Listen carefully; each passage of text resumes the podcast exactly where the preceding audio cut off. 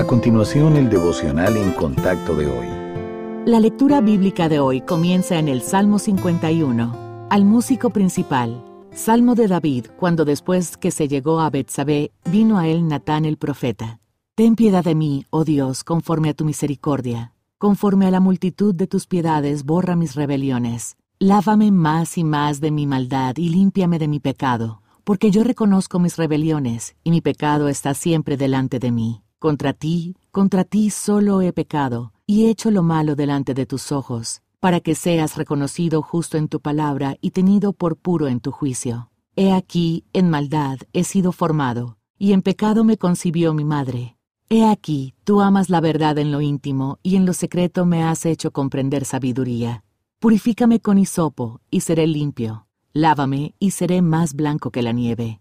Hazme oír gozo y alegría, y se recrearán los huesos que has abatido. Esconde tu rostro de mis pecados y borra todas mis maldades. Crea en mí, oh Dios, un corazón limpio, y renueva un espíritu recto dentro de mí. No me eches de delante de ti, y no quites de mí tu santo espíritu. Vuélveme el gozo de tu salvación y espíritu noble me sustente. Entonces enseñaré a los transgresores tu camino, y los pecadores se convertirán a ti. Líbrame de homicidios, oh Dios, Dios de mi salvación. Cantará mi lengua tu justicia. Señor, abre mis labios y publicará mi boca tu alabanza. Porque no quieres sacrificio, que yo lo daría. No quieres holocausto. Los sacrificios de Dios son el espíritu quebrantado. Al corazón contrito y humillado no despreciarás tú, oh Dios. Haz bien con tu benevolencia a Sión. Edifica los muros de Jerusalén.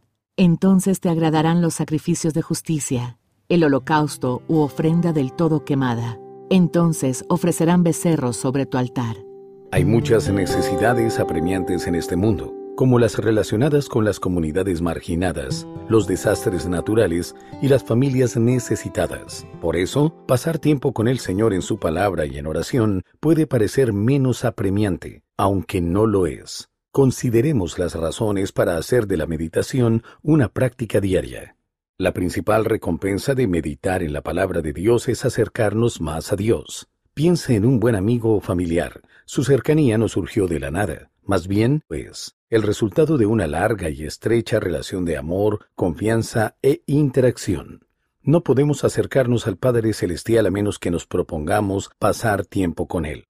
La meditación también nos permite desarrollar un corazón puro. Lo vemos con claridad en el arrepentimiento del rey David en el Salmo 51. Debido a su estrecha relación con Dios, el rey no pudo esconderse de su propio pecado. En el versículo 3, él clama, porque yo reconozco mis rebeliones y mi pecado está siempre delante de mí. El dolor en la conciencia de David lo llevó a reconciliarse con el Señor. De la misma manera, cuando permitimos que nuestra relación con Dios penetre en los lugares más oscuros de nuestro corazón, encontramos fuerzas para arrepentirnos y recibir su maravilloso perdón.